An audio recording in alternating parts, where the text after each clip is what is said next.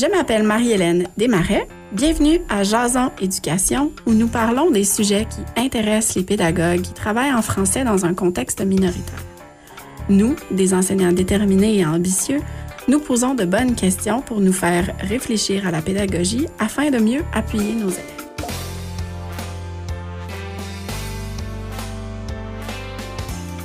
Salut tout le monde, je suis Juelle. Ça fait longtemps depuis que je cherche des podcasts sur l'éducation en français dans un contexte minoritaire. J'en ai pas trouvé, donc j'ai décidé d'en créer un. Bienvenue à Jason Éducation.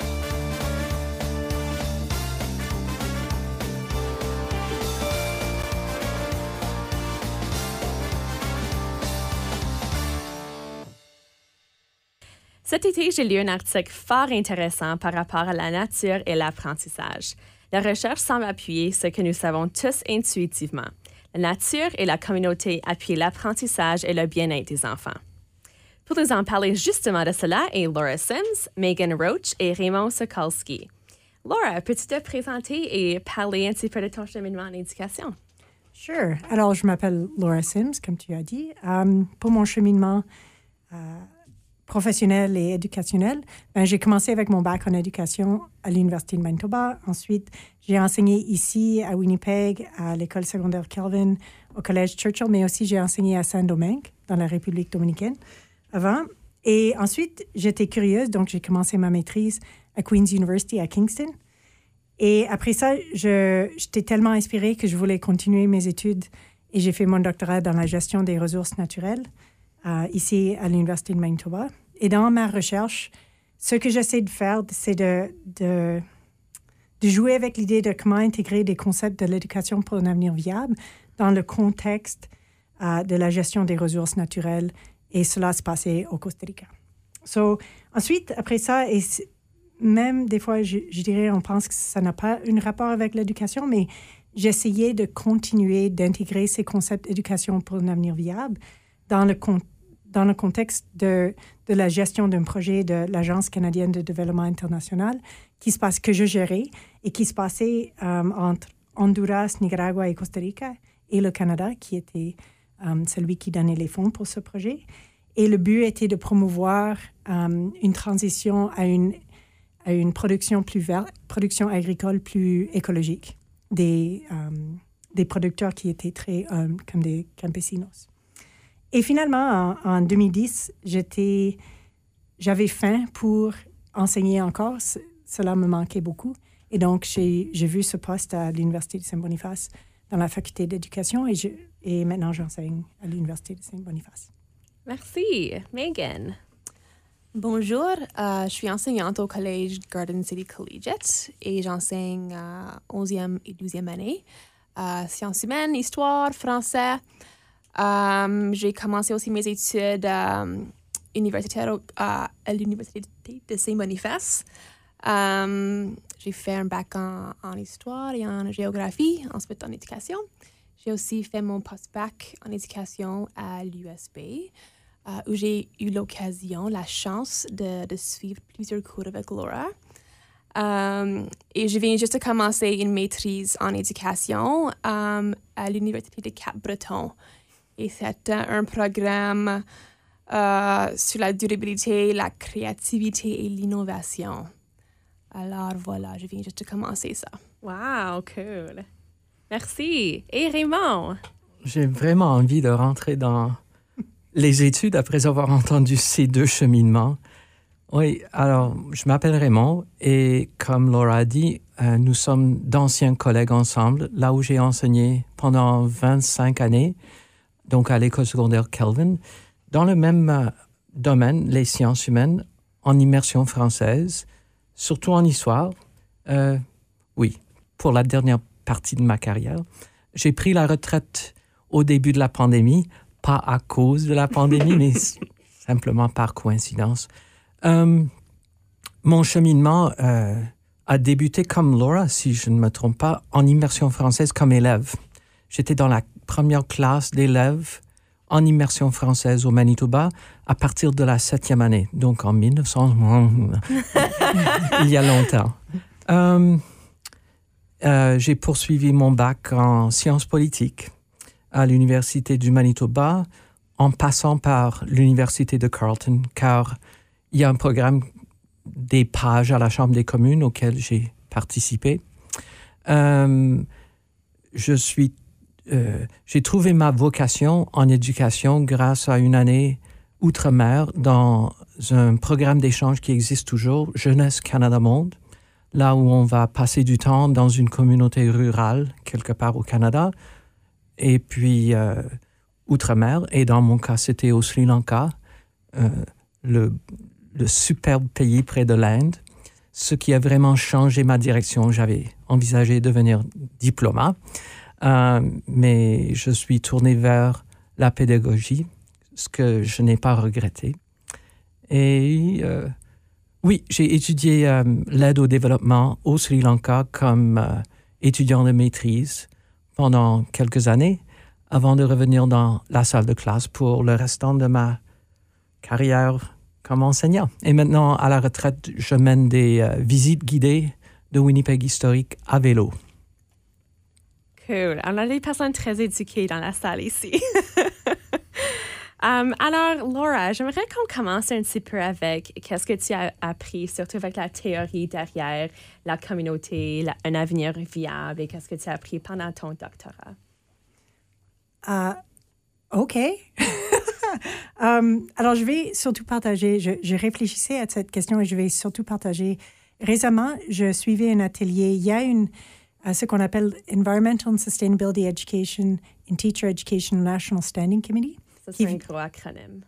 Oui, exactement. Et donc, euh, ils ou on, parce que je, je participe avec eux, je fais partie de cette euh, comité, euh, on a organisé des ateliers autour de l'éducation pour un avenir viable et chaque atelier a certains thèmes. Donc, récemment, il y avait un atelier il y avait Dr. Lisa Nesbitt de Trent University, une prof à, à Trent University, et elle parlait de comment la nature est bénéfique pour notre bien-être physique et mental et que euh, et pourquoi la nature? Donc elle disait ben parce qu'on a évolué dans la nature et que de faciliter les connexions avec la nature améliore la santé mentale et physique des humains et que euh, être dans la nature même peut nous rendre plus gentils.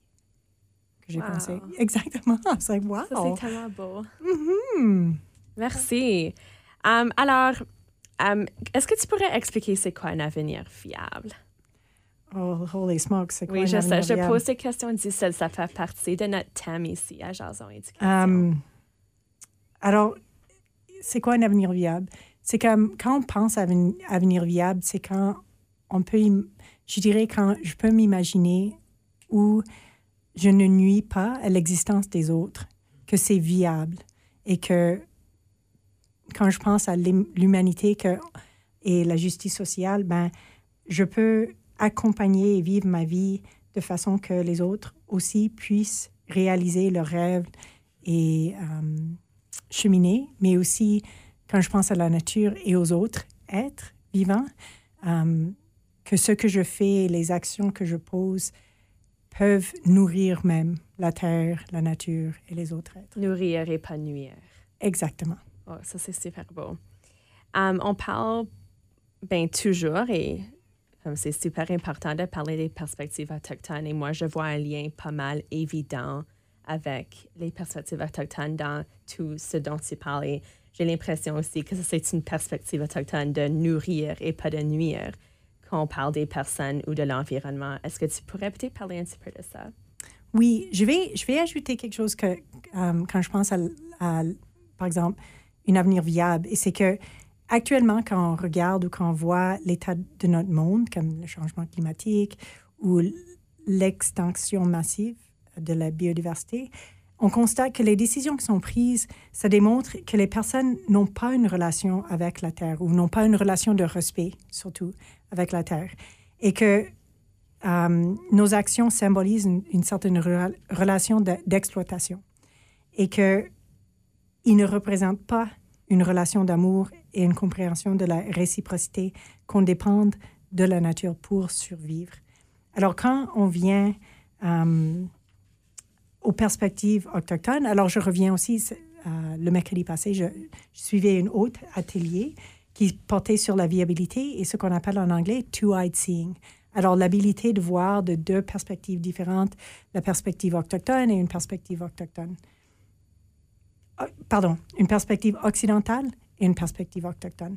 Et donc, euh, docteur Marie Tremblay facilitait cette session. Puis elle parlait de, par exemple, elle mentionnait que dans le rapport de la Commission de vérité et de la réconciliation, ça dit que si nous voulons nous réconcilier avec les peuples autochtones, on doit se réconcilier aussi avec la nature, avec la terre. Et que selon une perspective occidentale, quand on parle de cette relation avec la terre, c'est la perspective, c'est que nous sommes au-dessus ou séparés de la terre.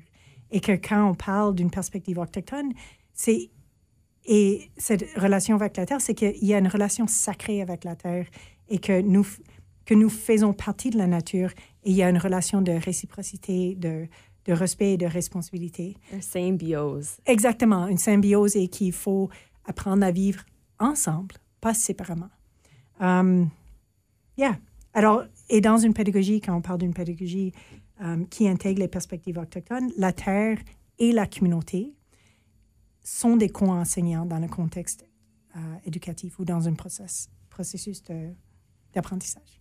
Alors, ce que je comprends, c'est que la nature et la communauté deviennent eux-mêmes des enseignants. Yeah. Ça, ça devient des, des espaces pour apprendre, mais aussi si on regarde et on entre en relation avec la nature et aussi avec les autres, ils deviennent, y inclut les élèves, ils deviennent des enseignants dans ce contexte. C'est pas seulement moi devant la salle de classe qui est enseignant, c'est tout le monde devient des enseignants et on, a des choses à apprendre des autres. C'est super. C'est Yeah. vraiment cool.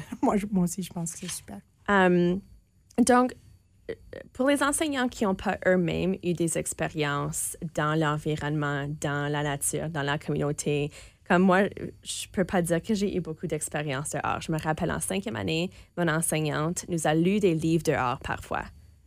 Mais à part ça, on n'a vraiment pas, vraiment, on n'a vraiment pas eu une relation avec la terre que j'ai apprise. Puis je peux pas être la seule, malheureusement. Puis alors, j'aimerais savoir com- comment ça ressemble, à quoi ça, qu'est-ce que ça mange en hiver? Megan, est-ce que tu pourrais nous parler de ça? Bien sûr, d'abord, comme enseignant, euh, il faut prendre un risque.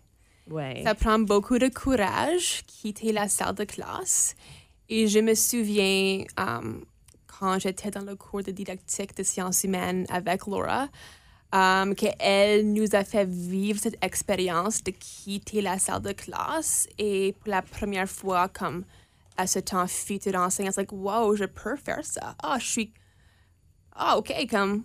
Et c'est plus engageant, c'est vraiment une meilleure façon d'apprendre, mais je souvent pense qu'il faut enseigner de la façon euh, dont on, on a été enseigné. Exact. Et on a, je, je voyais que c'était une possibilité. Alors, je suis vraiment contente que j'ai, découvert cette confiance dès le début de ma carrière. Um, et j'ai juste essayé petit à petit à, faire sortir les élèves de la salle de classe le plus possible. Um, et heureusement, j'ai une administration qui soutient ça à 100, 100%. Alors, voilà, ça, ça être aussi simple que juste aller marcher dans la communauté. Um, par exemple, pour mon cours d'histoire, um, on parle de la bataille de la Grenouillère et on habite à deux kilomètres de, de là où l'événement a eu lieu. Alors, je prends um, deux heures avec mes élèves souvent. On prend l'heure de dîner et on marche au site, au monument, on marche au musée à Seven Oaks et, on parle de où sommes-nous? Regarde, la rivière est juste là. Um, c'est à deux pas de, de Garden City. Um, Qu'est-ce que cela veut dire? À qui appartenait ce terrain aux années euh, 1800? Um, et avant. Et c'est qu'est-ce que l'histoire? Il faut vraiment donner l'occasion aux élèves de le voir avec leurs propres yeux um, pour vraiment comprendre et faire le lien entre l'apprentissage et où ils sont. Et voilà un exemple. Alors, le courage, c'est numéro un. Ça prend, ça prend un risque. Um, il y a deux semaines, j'ai pu, pour la première fois depuis deux ans, faire une sortie avec mes élèves um, aux Galeries des Arts, au WEG.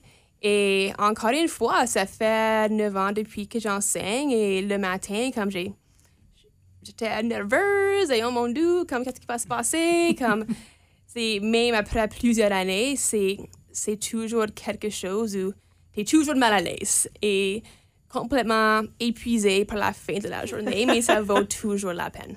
Oui, je peux voir que ben on pense que en, comme se faire enseigner dans la communauté, c'est hors la norme. Alors, bien sûr, on ne serait pas à l'aise parce qu'on sort de notre zone de confort. Mais ça serait cool qu'éventuellement, ça serait plus la norme. D'une perspective occidentale, et j'apprécie euh, que Laura a soulevé le concept de two-eyed seeing, un concept que je viens juste d'explorer dans un projet. Euh, et c'est ça, de la perspective occidentale, on a toujours été enseigné dans une salle, c'était pas du tout authentique. Oui, on lit des textes et on peut qu'on visionne un film, ou, mais vraiment d'une perspective autochtone, ça c'est normal. Exact. Euh, enseigner dans la communauté, dans la nature, de façon très authentique, apprendre en faisant, ça, ça c'est normal. Il faut vraiment qu'on s'ouvre à ça et qu'on donne cette expérience de quitter la salle de classe pour euh, pour la réconciliation, pour décoloniser nos salles de classe, il faut donner, offrir plusieurs perspectives d'apprentissage. C'est drôle parce qu'on a toujours l'impression que la science, c'est comme le progrès, mais c'est drôle que maintenant, c'est comme la science qui rattrape ce que des personnes qui étaient ici en premier savaient depuis des décennies, des centaines de milliers d'années. Mais on, on, commence juste à se rattraper et voir que, oh oui, ils, ont, ils avaient peut-être raison. Alors, dans une, comme dans, je ne sais pas combien de fois que tu vois tes élèves parce que tu enseignes au secondaire. Combien de fois est-ce que tu sors de la salle de classe? Um, combien de fois est-ce que tu vises sortir? Dans une année régulière, qui n'est pas une année d'enseignement pendant une pandémie. Euh, ça dépend du cours. Um, je dirais trois à cinq fois. Et ça, c'est comme... Pendant l'année? Pendant le semestre. semestre, OK. Il y a un cours intégré. Euh, j'enseigne le cours de français 11e et histoire 11e. Euh, j'ai le même groupe pour deux blocs. Alors, avec ce groupe, j'ai beaucoup plus de temps et je peux souvent faire minimum cinq sorties um, dans la communauté ou à différents endroits à travers le Winnipeg. Et tu as dit que ta, ton administration était pas mal d'accord avec. Um, est-ce qu'il faut que tu aies aussi l'accord des parents pour faire des choses comme ça? Oui, au secondaire, c'est plus facile. C'est aussi simple d'envoyer un courriel. Comme je fais même pas des. Euh, il n'y a pas de formulaire à remplir. Comme informer que demander permission. C'est ça. Alors, j'imagine qu'au niveau élémentaire, qu'il faut faire signer des. Ça dépend des permissions, mais... je pense, mais on pourrait, je pense, sortir juste dans la cour d'école même. On peut faire ça sans demander permission, mais une sortie scolaire, il faudrait les mm-hmm. informer et demander permission. Mais quand même, comme c'est super que vous sortez autant. Certainement. Oui. Um, alors, Raymond, comment est-ce que ça avait l'air pour toi? Je dois dire d'abord que ça m'encourage énormément d'entendre l'expérience de Megan parce que avec une administration qui est sympathique et qui comprend la valeur, euh, des sorties scolaires et de sortir de la salle de classe, euh, on peut tout faire. Euh, moi, j'avais débuté mes expériences en plein air, hors de la salle de classe. Oh, ça fait longtemps, donc il y a quelques décennies. et oui, il fallait que je prépare une lettre de permission. et j'hésite parce que ça a évolué avec le temps comme une pendule. Donc, euh, pendant certaines administrations, c'était super simple d'organiser. On me faisait confiance et il y avait d'autres moments où il fallait vraiment être certain que j'avais bien reçu toutes les feuilles de permission bien signées à l'avance, remettre les bouts de papier au bureau, emballés en élastique euh, et que tout soit vraiment conforme au règlement de la division scolaire. Hum, euh, et je suis aussi impressionné parce que cinq fois par semestre, par cours, waouh, ça c'est ça, c'est impressionnant et j'aurais voulu pouvoir faire ça. Euh, pour moi, je visais à avoir une sortie scolaire majeure pour chacun de mes cours une fois pendant qu'ils étaient avec moi, donc une fois par semestre. Et pour certaines classes, c'était une visite euh, au centre culturel chinois au centre-ville, ou bien amener les élèves dehors, lire justement lire un chapitre d'un manuel d'histoire, euh, ou bien monter à vélo et circuler dans le centre-ville, passer à Saint-Boniface, finir à l'Assemblée législative. Donc une bonne journée de sortie. Euh, oui. Et ça a évolué. J'ai commencé ce, genre de visite euh, parce que je n'avais pas encore tant d'expérience. Euh, je me suis fié à des organismes communautaires pour mener des visites.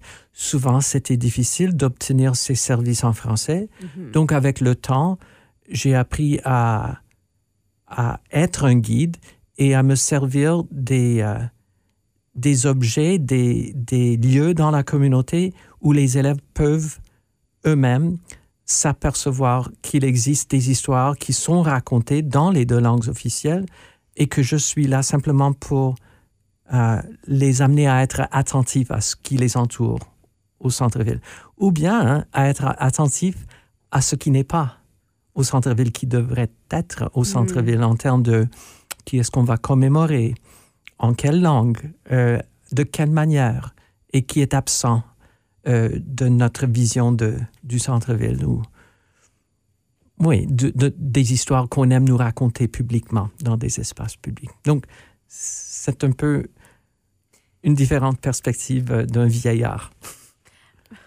Mais ce que j'aime, Ray, avec ton exemple, c'est que ça nous montre comment cette sorte de pédagogie ça éveille les gens, les jeunes, à être attentifs à ce qui nous entoure. Et que, comme tu dis, le contexte, les bâtiments, les affiches deviennent des, des co-enseignants de dans ce contexte. Et même, Megan, je pense, euh, j'étais interviewée une fois pour un article et, et c'est comme, je sais que aussi tu, tu fais du jardin, du jardinage avec tes élèves pour montrer mm. les trois sœurs comme une agriculture qui est autochtone. Alors, c'est c'est oui, sortir et faire une grande sortie, mais aussi c'est seulement, comme toi aussi, Ray, tu expliquais, c'est seulement aller à l'extérieur. Et ça se peut que c'est, c'est pas tellement un big deal de, de sortir. Mm-hmm. Alors, quand je dis cinq fois par semestre, c'est comme idéal, évidemment, mais ça, peut être aussi simple qu'on on va jardiner dans la cour d'école. Alors, ça compte comme une sortie. Mais je dois dire, ce sont les expériences que les élèves, comme dont ils se rappellent le plus. Comme si je pense à mes enseignants, c'est qu'est-ce que les expériences scientifiques qu'on a faites quand on est sorti ou des sorties scolaires. C'est ça qu'on se rappelle le plus parce que c'est là où ce qu'on a eu, on a pu faire un rapport avec notre vie quotidienne. On a pu, c'est, c'est tellement plus réaliste et c'est différent de s'asseoir dans, comme dans une salle de classe. Alors, ça a beaucoup de sens. Yeah, vous êtes vraiment des, um, comme euh, des sources d'inspiration pour moi, c'est sûr. C'est quelque chose que je veux m'améliorer dans, euh, dans ma pédagogie, c'est sûr. Um, OK, alors vous avez dit que vous, vous enseignez le secondaire, mais et moi j'enseigne, ben, c'est niveau intermédiaire, la cinquième année, mais je peux quand même voir que on, on, on, fait ces genres de choses avec les plus petits aussi, puis juste les sortir dehors, leur enseigner quelque chose comme assis par terre même c'est déjà mieux que qu'est-ce que nous faisons maintenant. Alors, même si on enseigne à des plus jeunes, puis la gestion de la classe peut être parfois plus difficile, quand même, il y a une manière de faire, c'est sûr. Il faut juste qu'on ait un peu d'inspiration, puis un peu peut-être de, um, de débrouillardise. Um, alors, moi, j'aimerais qu'on parle un petit peu de comment que cette l'enseignement um, dans la communauté peut aider avec le français, surtout dans notre contexte minoritaire ici au Manitoba. Um, Megan, as-tu quelque chose à dire par rapport à ça? Bien sûr, je m'intéresse beaucoup au développement de, la confiance des élèves en immersion. Um, moi aussi, j'étais élève en immersion et je me souviens quand je me sentais et comment j'avais vraiment un manque de confiance. Alors, c'est quelque chose que je travaille pas mal avec mes élèves. Um, et je, trouve que plus on donne l'occasion aux élèves d'interagir, surtout avec la communauté francophone, de façon authentique et plus ils ont l'occasion de contribuer à cette communauté, Et d'en faire partie. d'en faire partie, plus ça développe le, la confiance. Par exemple, euh, au mois de février, on peut assister à un spectacle du Festival du Voyageur, mais au lieu de faire cela, on fait du bénévolat au lieu. Euh, alors, j'ai eu l'occasion une fois de faire cela et c'était beaucoup plus intéressant pour mes élèves. Euh, on était là, ils ont dû organiser euh, des, jeunes élèves euh, et là, ils contribuaient et j'essaie de plus en plus de, donner ces occasions à mes élèves. Et surtout avec mes douzièmes en français, je les si, si possible, je les amène toujours à Saint-Boniface. On fait des tournées, on visite, on visite l'USB, on va à la cathédrale, on va à la bibliothèque. Euh, mais il faut qu'ils se voient dans la communauté. C'est pas toujours évident parce qu'ils ne vivent pas euh, à Saint-Boniface, mais il faut qu'ils se voient dans la communauté, pas juste entendre parler de ces, de ces événements et de ces lieux. C'est tellement évident maintenant qu'ils se le disent, mais c'est tellement vrai que si on veut qu'ils trouvent leur place, on doit les aider à voir qu'est-ce que ça pourrait avoir l'air leur place, puis que les amener vraiment à ces places-là pour que, puis on espère que tantôt ils vont le faire eux-mêmes. Et souvent, on va, si possible, comme on va aller manger quelque part, comme à le garage ou à la belle baguette. Um, um, et là, ils commencent à apprécier vraiment la francophonie locale. Um, je me souviens, j'ai, j'étais- je viens de, Transcona, je, je suis allée au collège à Pierre-Éliott Trudeau. Et on était très loin de Saint-Boniface et très loin de la francophonie manitobaine. Et c'était quand j'ai déménagé à Saint-Boniface pour faire mes études que je commençais à me voir comme étant partie de quelque chose, une francophonie locale. Oui, parce que vous étiez vraiment physiquement exclus de la communauté. Ça a beaucoup de sens. Et surtout quand où ce qu'on vit, on- il faut vraiment qu'on fasse l'effort de faire ça. Yeah, et quand on enseigne le français, euh, comme enseignant, on, on vit surtout la, la culture francophone. Et je me, souvi- je me souviens, quand j'étais élève, euh, mes enseignants essayaient vraiment de nous aider à comprendre la culture. Et je n'ai vraiment pas vraiment compris le côté culture d'apprendre une langue et pourquoi c'était important. Mais c'était vraiment en, en vivant d'expériences authentiques où on voit la culture qui est vivante euh, et que c'était une culture en français qu'on fait cette connexion. Mais il faut, il faut être là. Il faut faire partie de cela. Merci. Raymond, En écoutant ce que Megan disait, euh, j'hésitais parce que je n'ai peut-être pas euh, amené les élèves à souper dans, dans le quartier ou dîner dans le quartier français de la ville.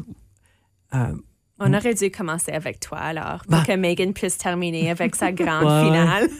non, mais j'avais oublié que j'avais fait ça euh, pendant mes cinq dernières années avec mes neuvième années en sciences humaines.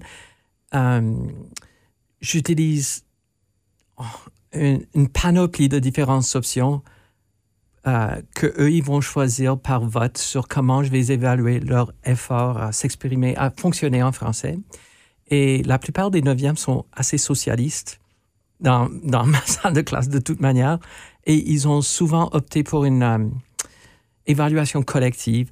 Donc, c'est le genre de choses où ils gagnent un certain nombre de points euh, avec chaque période où ils réussissent à ne jamais parler anglais. Et à la fin du mois, il y a une récompense. Et la récompense qu'ils ont souvent choisie, c'était qu'on se promène à l'extérieur de l'école. On n'est pas tellement loin d'un- d'une zone commerciale, donc la rue Corden. Et ils avaient là le choix de visiter soit Second Cup ou Starbucks, ou dépendant de leur budget, comme nulle part, juste à prendre une promenade ou bien aller à Tim Hortons, etc. Et j'ai rajouté un défi que s'ils pouvaient rentrer dans un de ces commerces-là et revenir avec une preuve, soit sonore ou une photo, qu'ils avaient cherché à faire leur commande en français, que j'allais reconnaître ça avec une récompense supplémentaires pour le mois prochain. Et là, j'étais choqué que les élèves se sont embarqués, comme ils aimaient ça. Et à leur grand choc et surprise, et à la mienne aussi, ils ont retrouvé des, des Winnipégois bilingues cachés. Donc, ce n'est pas. C'était beaucoup plus souvent que j'avais pensé qu'ils arrivent au comptoir de Timmy's et ils demandent un chocolat chaud et la dame dit D'accord, euh, grand ou petit comme... Et donc, euh, j'ai pensé à ça, qu'on peut retrouver le fait français dans des coins euh, stéréotypiquement anglophones de la ville. Ça, c'est super cool. Et c'est vrai que les francophones sont cachés partout.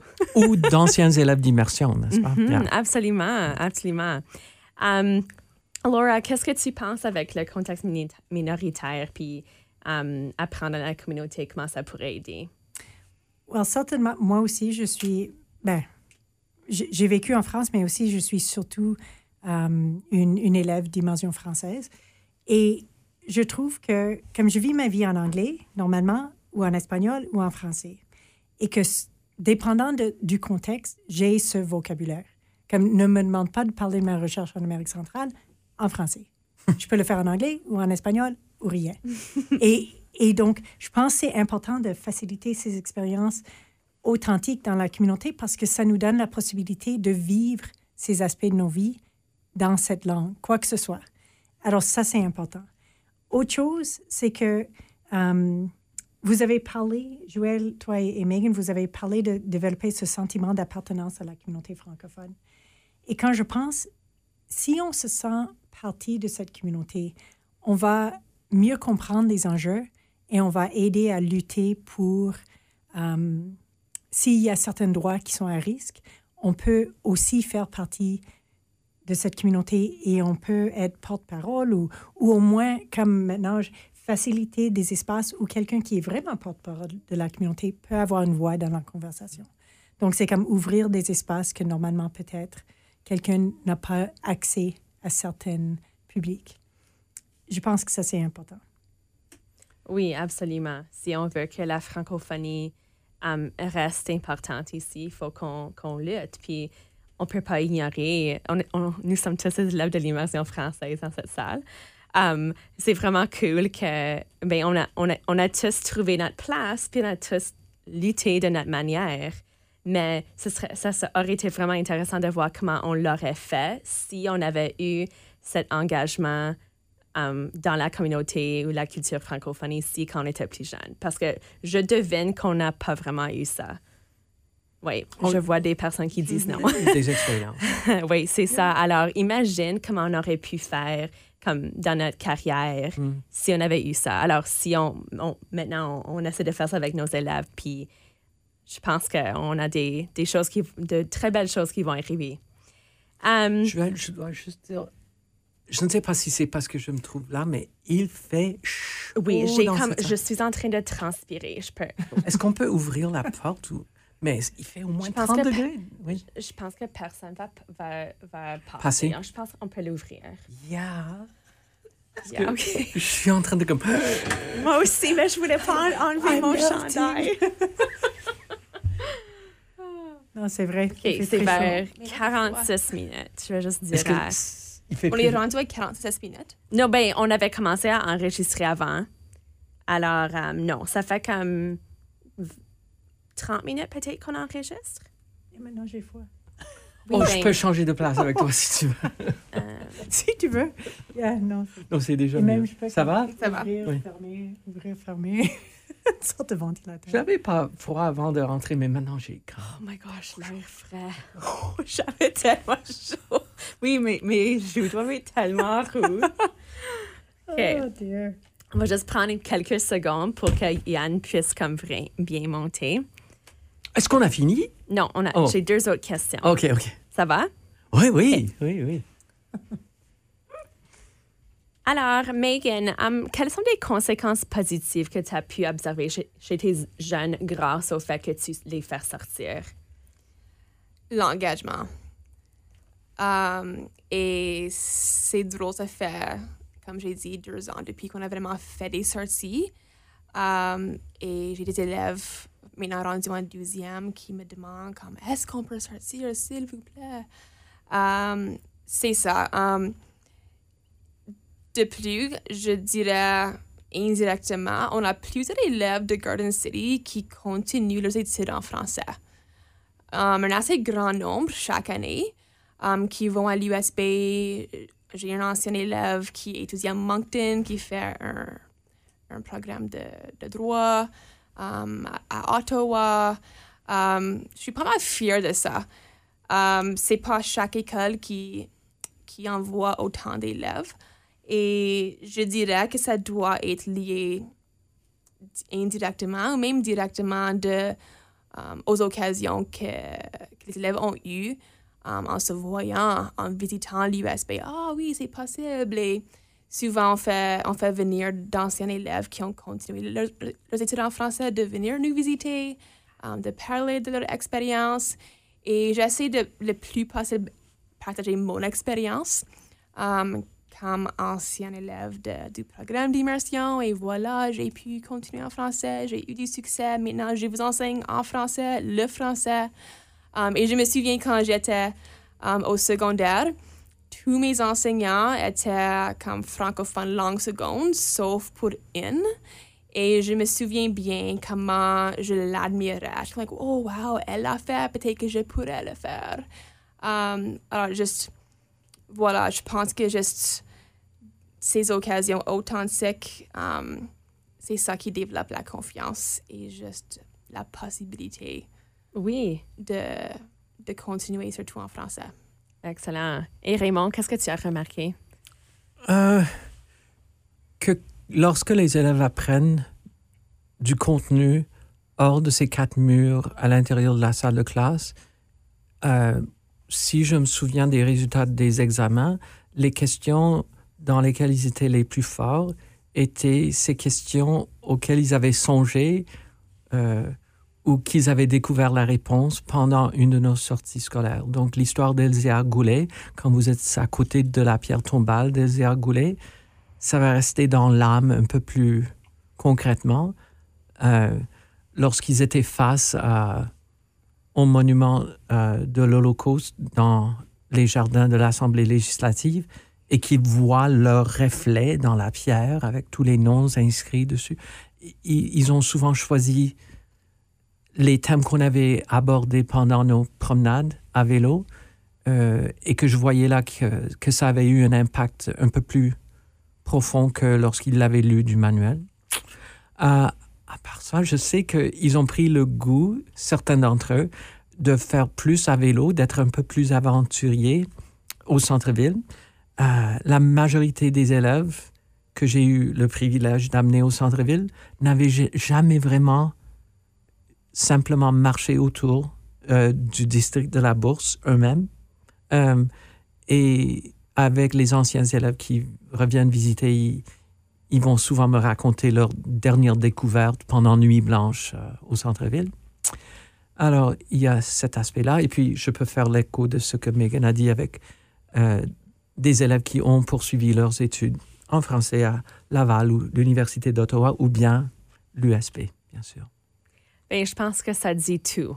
On ne peut pas um, imaginer un meilleur résultat que qu'est-ce que vous, vous, venez juste de dire. C'est pas mal cool. Um, est-ce, est que je peux ajouter, comme je vois, je vois, j'observe les mêmes résultats avec mes apprenants adultes. Que parfois, par exemple, surtout quand on parle de perspective autochtone, um, je, je, vise la même sorte de pédagogie euh, ancrée dans la communauté, surtout ancré avec le cours de perspective autochtone, ancré dans la communauté. Donc, ils peuvent choisir de faire quelque chose dans la communauté. Il y en a qui vont aller marcher avec The Bear Clan. Mm. Et s'ils marchent avec The Bear Clan, parfois, ça va changer leur vie parce qu'ils vivent une, une expérience qui est tellement une, une témoin de, d'amour envers la communauté et les gens de, qui y participent donnent d'eux-mêmes pour aider les autres. Et c'est, c'est vraiment Um, c'est vraiment émouvant de voir comment les, mes étudiants sont touchés et changés, transformés par ces sortes d'expériences. Oui, j'en suis une. Oui. C'est sûr. Non, Comme- c'est tellement, on voit les mêmes, soit qui sont petits ou plus grandes ou des adultes, c'est c'est comme, c'est une bonne pédagogie. Oui, et je me rappelle de toutes les sorties qu'on a faites avec toi parce que ça, c'était les moments les plus authentiques, des- moments les plus, les plus réalistes, puis, oui, touchants. Um, et je pense que ça nous change aussi. Alors, tu as mentionné ça, Laura. Alors, qu'est-ce que vous avez vu comme en tant qu'enseignant? Comment est-ce que vous, vous avez changé grâce à ces expériences-là? Megan, peux-tu commencer? Je pense euh, comme enseignant, c'est aussi engageant pour nous, certainement. j'adore voyager, j'adore explorer le monde. Um, et quand je sors avec mes élèves, je suis aussi apprenant. Et je sais bien qu'on qu'on se souvient qu'on on apprend aussi. Um, je me rappelle juste, um, il y a deux semaines, quand on a fait une tournée au WEG, il y a une exposition sur l'eau et des artistes indigènes. Et je pense, de- depuis deux semaines, je, je, pense et je fais référence, you know, uh, mentale à, cette expérience. J'y pense, j'y réfléchis. Um, alors, j'apprends aussi et j'ai appris de cette expérience. Je pense aussi um, à l'exposition de Ken Monkman qui était ici il y a quelques années. Je suis allée trois, quatre fois avec les élèves. Et chaque fois, j'ai appris quelque chose de nouveau. Et ça, ça me transforme aussi comme enseignant. Um, ça, ça transforme mes valeurs. Et um, certainement, ça, ça renforce euh, juste l'idée de l'importance d'offrir ces occasions aux élèves. Est-ce que tu trouves aussi, ça c'est que, que tu, les relations avec tes élèves changent aussi quand tu les vois dans ce contexte? Bien sûr, absolument. Um, c'est ça, c'est, c'est parascolaire pour eux. Ouais. Et ça, c'est toujours les moments où les élèves um, te voient comme étant quelqu'un autre que juste un enseignant devant la salle de classe. Tout le monde est devenu apprenant. C'est ça. Et yeah, tu as raison. Je, je dirais que oui, les élèves te voient d'une différente façon et, et on, on se connaît d'une, d'une différente manière aussi. Et ça, ça marche dans les deux sens parce que tu vas avoir une conversation informelle avec eux en attendant que le feu rouge change ou en partageant un dîner ensemble et tu vas apprendre un peu au, au sujet de leur famille ou de leur passion. Et en rentrant dans la salle de classe, pour revenir à ce que Megan avait dit tantôt, l'engagement est surélevé parce que il y a une relation qui s'est développée là, qui est au-delà de la relation contenu et enseignant magistral. Euh, il y a maintenant une- un lien d'un souvenir agréable ensemble et où on a partagé des détails personnels.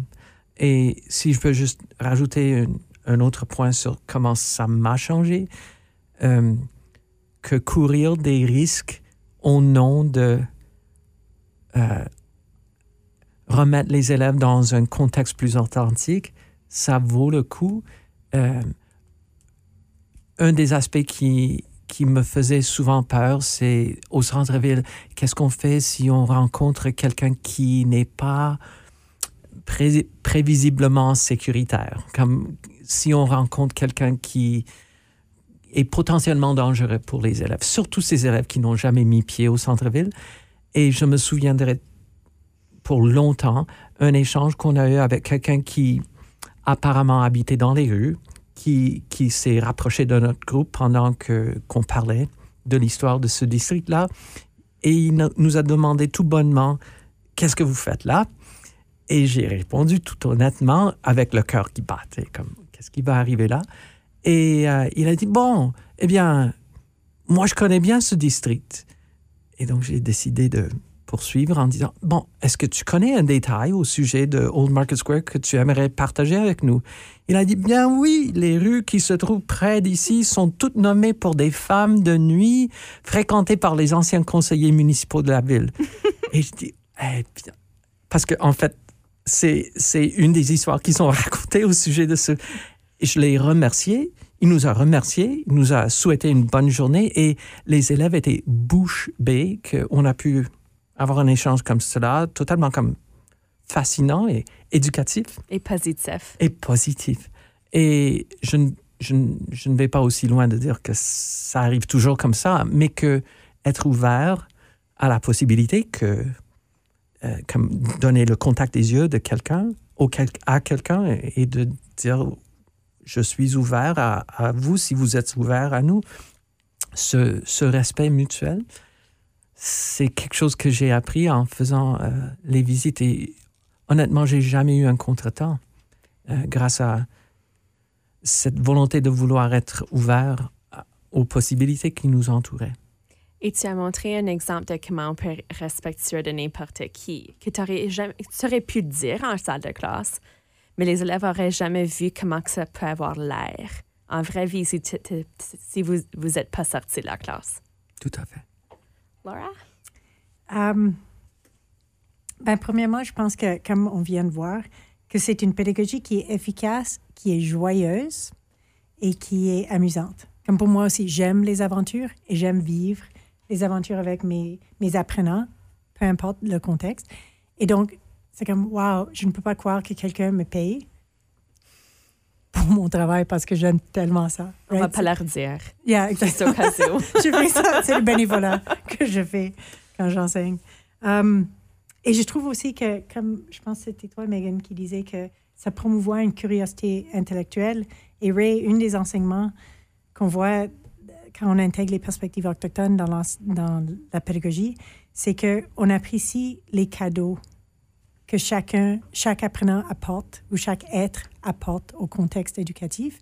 Et voilà un exemple. C'est valorisant de tous les êtres qui sont dans ou y inclut les, les, les êtres non vivants. Euh, dans son contexte. Et autre que ça, je, je dois dire que ça fait longtemps, que maintenant j'ai 50 ans, puis ça fait depuis 1995, 15, 14 que j'enseigne, d'une façon ou d'une autre, que je suis liée avec l'enseignement.